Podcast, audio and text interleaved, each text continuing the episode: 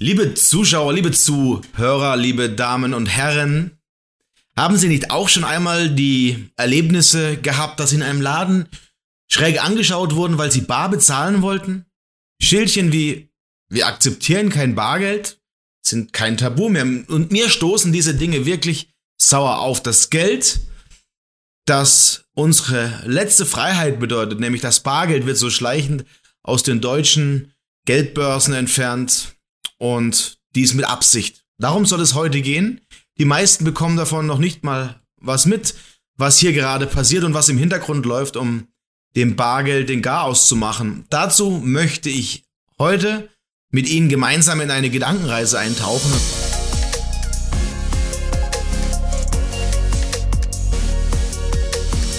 Der ehemalige EU-Chef Jean-Claude Juncker sprach im Jahr 1999 in einem Spiegel-Interview Klartext. Er sagte damals, wir beschließen etwas, stellen das dann in den Raum und warten einige Zeit ab, was passiert. Wenn es dann kein großes Geschrei gibt und keine Aufstände, weil die meisten gar nicht begreifen, was da beschlossen wurde, dann machen wir weiter. Schritt für Schritt, bis es kein Zurück mehr gibt. Genau dieses Verhalten sehen wir beim Bargeld.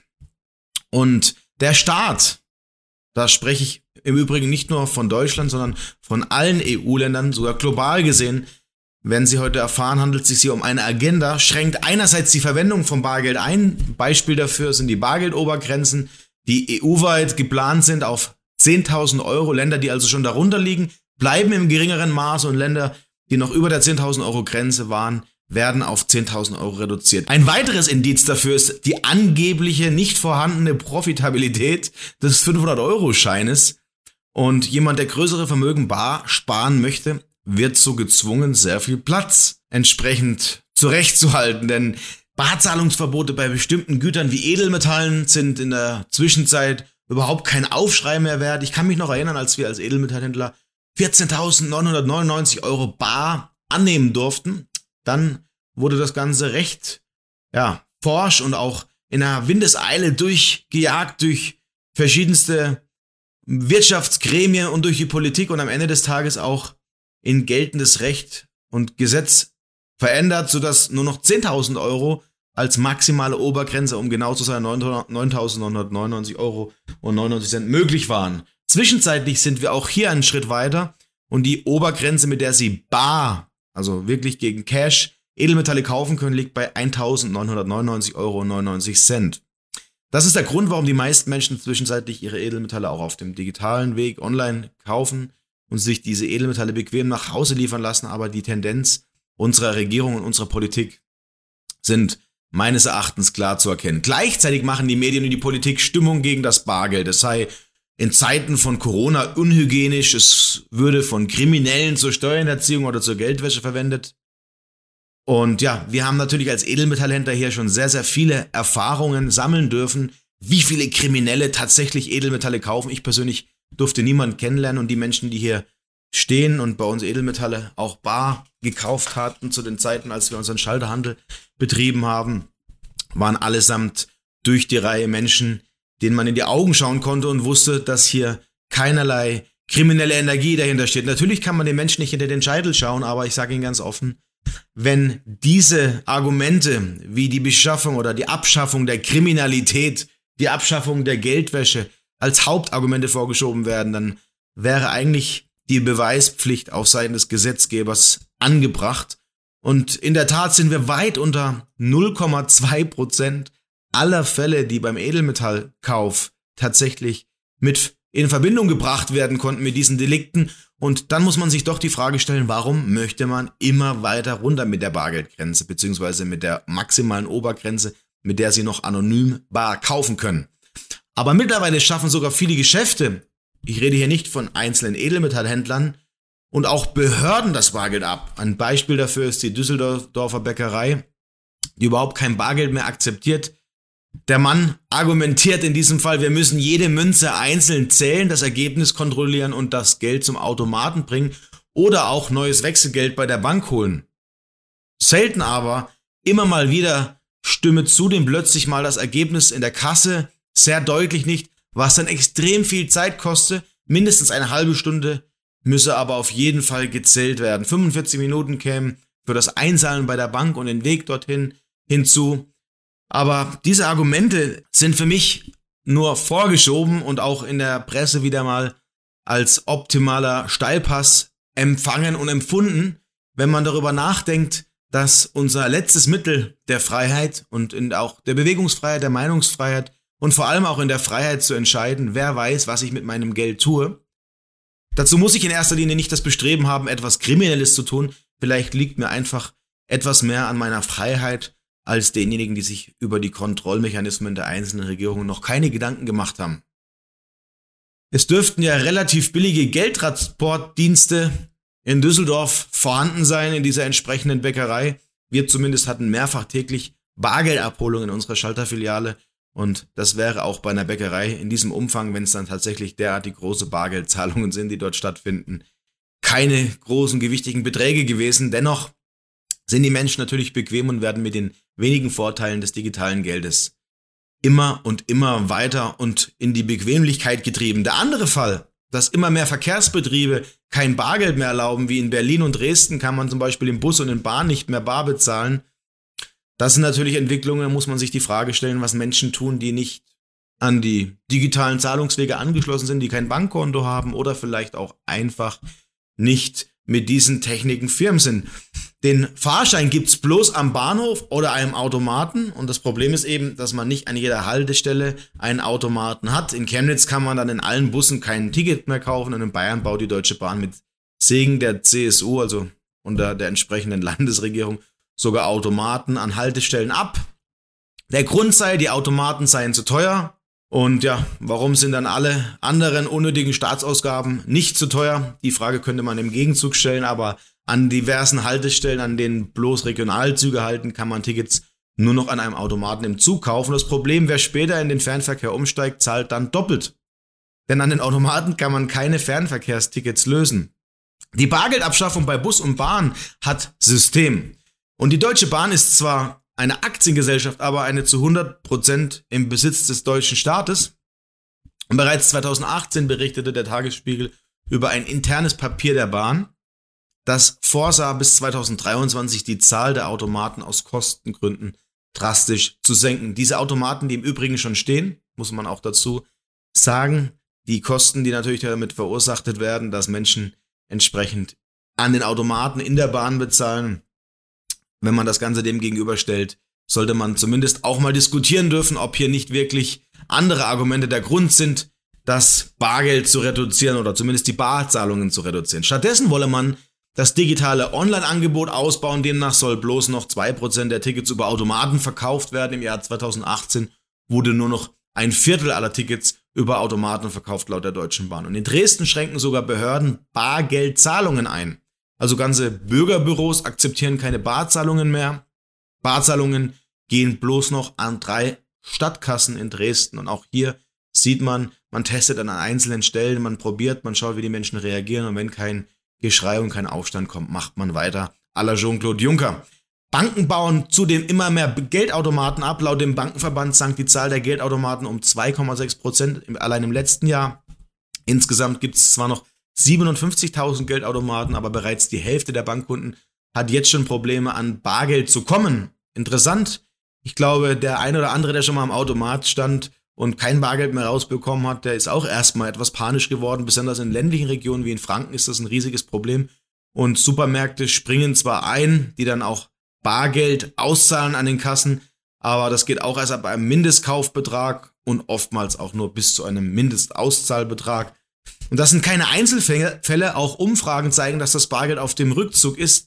Laut Zahlen der Bundesbank wurde 2017 noch 78 Prozent aller Transaktionen im Einzelhandel bar beglichen, plus 21% mit Karte. Im Corona-Jahr 2020 waren es dann bloß noch 61%. Ich erinnere nochmal, im Jahr 2017 waren es 78%, im Jahr 2020 dann nur noch 61%. Die Entwicklung ist rasant. Die Krise setzt dem Bargeld massiv zu. 21% der Deutschen hatten während der Krise erstmals kontaktlos gezahlt, klar. Die meisten saßen zu Hause im Lockdown und waren dann damit konfrontiert. Man kann auch sagen, die Digitalisierung hat ihren Booster bekommen für die schnellere Akzeptanz in der breiten Masse. Als Gründe gaben dann 21 Prozent größtenteils an, dass sie aus Hygienegründen oder aufgrund eines Hinweisschild bar bezahlt hätten. Also man sieht, man wird hier unterbewusst auch manipuliert. Also wurden sie letztendlich durch die Propaganda dazu gebracht, nicht mehr bar zu bezahlen. Viele Menschen haben auch oft Schwierigkeiten, bargeldlos zu bezahlen. Dies ergab eine repräsentative Umfrage der Verbraucherzentrale aus Dezember. Dabei kamen etwa bereits 11 Prozent in die Lage, dass der Händler kein Bargeld mehr akzeptierte. Und 19 Prozent hatten den Eindruck, das Bargeld sei sogar unerwünscht. Auch hier wieder mal der Einfluss der Medien, der Politik. Bargeld ist etwas Kriminelles. Bargeld haben nur diejenigen, die etwas zu verbergen haben. Und ich sage hier an dieser Stelle, nein, Bargeld ist Freiheit. Unser Hoffnungsschimmer in einer Studie des Meinungsforschungsinstitutes Kantar gaben immerhin bloß 16 Prozent der Befragten an, nach der C-Krise weniger Bar zu bezahlen als noch vor der Krise. Die große Mehrheit will zu ihrem alten Zahlverhalten zurück. Das begrüße ich und hier bin ich stolz auf die Deutschen, die doch aufgrund der gebeutelten Geschichte der letzten Jahrzehnte immer wieder lernen durften, wie viel Freiheit unser Bargeld tatsächlich bedeutet. Auch die EZB geht gegen dieses Bargeld vor. Zuletzt weitete sie diese Bargeldmenge immer langsamer aus. Auf diesem Schaubild, das ich hier auch in dem Video jetzt präsentieren möchte, sehen Sie die Wachstumsrate der Bargeldmenge. Für alle, die das hören, versuche ich es ein Stück weit zu erklären. Die Wachstumsrate sinkt seit Ende 2020, Anfang 2021. Und dort erkennt man eben, dass der Banknotenumlauf im Eurosystem aus Sicht der Bundesbank, des Eurosystems und auch des Eurosystems ohne Bundesbank rückläufig ist was eine entsprechende Entwicklung ist, die genau zu diesen angesprochenen Themen passt. Dabei wuchs die digitale Geldmenge in der C-Krise immer schneller. Und diese ausgeweitete Geldmenge ist natürlich auch das Problem der aktuellen Inflation. Sie hätten, wenn wir nur noch im digitalen Geldsystem sind, de facto keine Möglichkeit mehr aus diesem System zu entweichen. Und der Staat wäre ganz einfach und problemlos in der Lage, die Inflation nach oben zu drehen, ohne dass sie Fluchtmöglichkeiten haben oder zumindest ohne dass sie Fluchtmöglichkeiten haben, dass der Staat nichts weiß und nicht weiß, wo sie ihr Geld in Anführungszeichen in Sachwerten verstecken. Denn der größte Nutznießer ist natürlich der Staat, wenn er genau weiß, wie sie ihr Geld investieren, um am Ende des Tages auch diese Investitionen versteuern zu können oder zumindest hinsichtlich der entsprechenden Vermögensübersichten. Es gibt ja auch mittlerweile eine Machbarkeitsstudie zu einem Vermögensregister durch die EU zu kontrollieren, wie groß ihr Vermögen ist. Und sie können dem Staat nichts mehr erzählen, wenn es kein Bargeld mehr gibt, sondern der Staat weiß genau, wie sie ihre Investitionen tätigen, denn jede Transaktion ist nachvollziehbar. Wohin wird also die Reise gehen? Die ersten Medien preisen bereits jetzt ein Chip-Implantat unter der Haut als Zahlungsinstrument an. In Schweden sieht man bereits Menschen, die ganz stolz mit dem Chip posieren und einzelne Zahlungswege nutzen, an der Kasse keinen Geldbeutel mehr benötigen und sogar ihre Ausweisdaten und sogar ihre Gesundheitsdaten auf diesem Chip mit sich rumtragen. Bild der Frau beschreibt wie im Science-Fiction-Film aus medizinischer Sicht unbedenklich. Kann man natürlich erstmal so hinnehmen, kann man aber auch kritisch sehen. Diese deutsche Landwirtin hat drei Chips in beiden Händen verteilt. Sie zahlt damit, öffnet die Haustür und entsperrt den Computer. Der eine findet es smart, der eine sagt, es ist fortschrittlich, der andere sagt, diese Zukunftsvision beängstigt mich. Und ich bin ehrlich, ich gehöre zur zweiten Gruppe. Die Landwirtin sagt in vollem Ernst, Katzen und Hunde werden ja schon lange gechippt. In Niedersachsen ist es Vorschrift, dass auch Pferde gechippt werden. Insofern ist das eine ganz alte, erprobte Technologie. Ich habe mich noch nie mit der Krankheits- oder Gesundheitslage von Katzen und Hunden auseinandergesetzt, aber ich muss auch ganz klar sagen, dass wir als Spezies des Menschen vielleicht auch noch etwas anderes sind als ein Haustier oder ein Nutztier. Bild der Frau bringt sogar einen digitalen Impfausweis unter der Haut ins Spiel. Ist das bloß der Einzelfall einer etwas schrägen Landwirtin? In Schweden sollen sich, wie vorhin schon erwähnt, bereits 6000 Menschen bereits chippen lassen haben.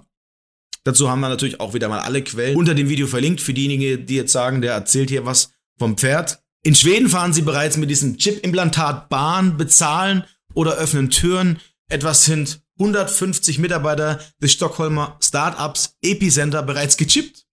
Sie können jetzt Türen öffnen, kopieren oder Kaffee am Automat kaufen und das ganz mal, ohne dass man noch in die hintere Hosentasche greifen muss, um sein Geld herauszuzücken.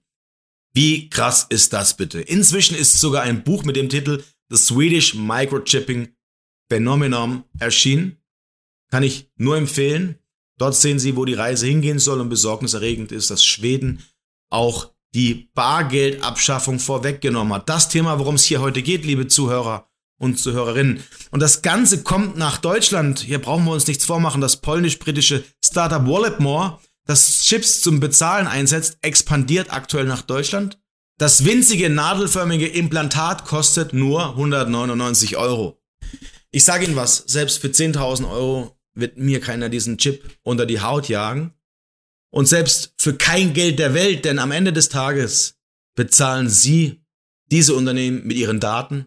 Sie sind letzten Endes nur noch ein Datenträger, der die Systeme mit Informationen füttert und man kann sie wunderbar und perfekt maßgeschneidert, konsumgerecht mit den richtigen Advertisements bespielen und sie sind nicht mehr in der Lage, diesem System zu entkommen. Und die Dortmunder Chip-Implantate-Firma I'm Robot berichtet sogar, dass man mit diesem Chip-Implantat im Rhein-Main-Gebiet bereits den Bus bezahlen kann.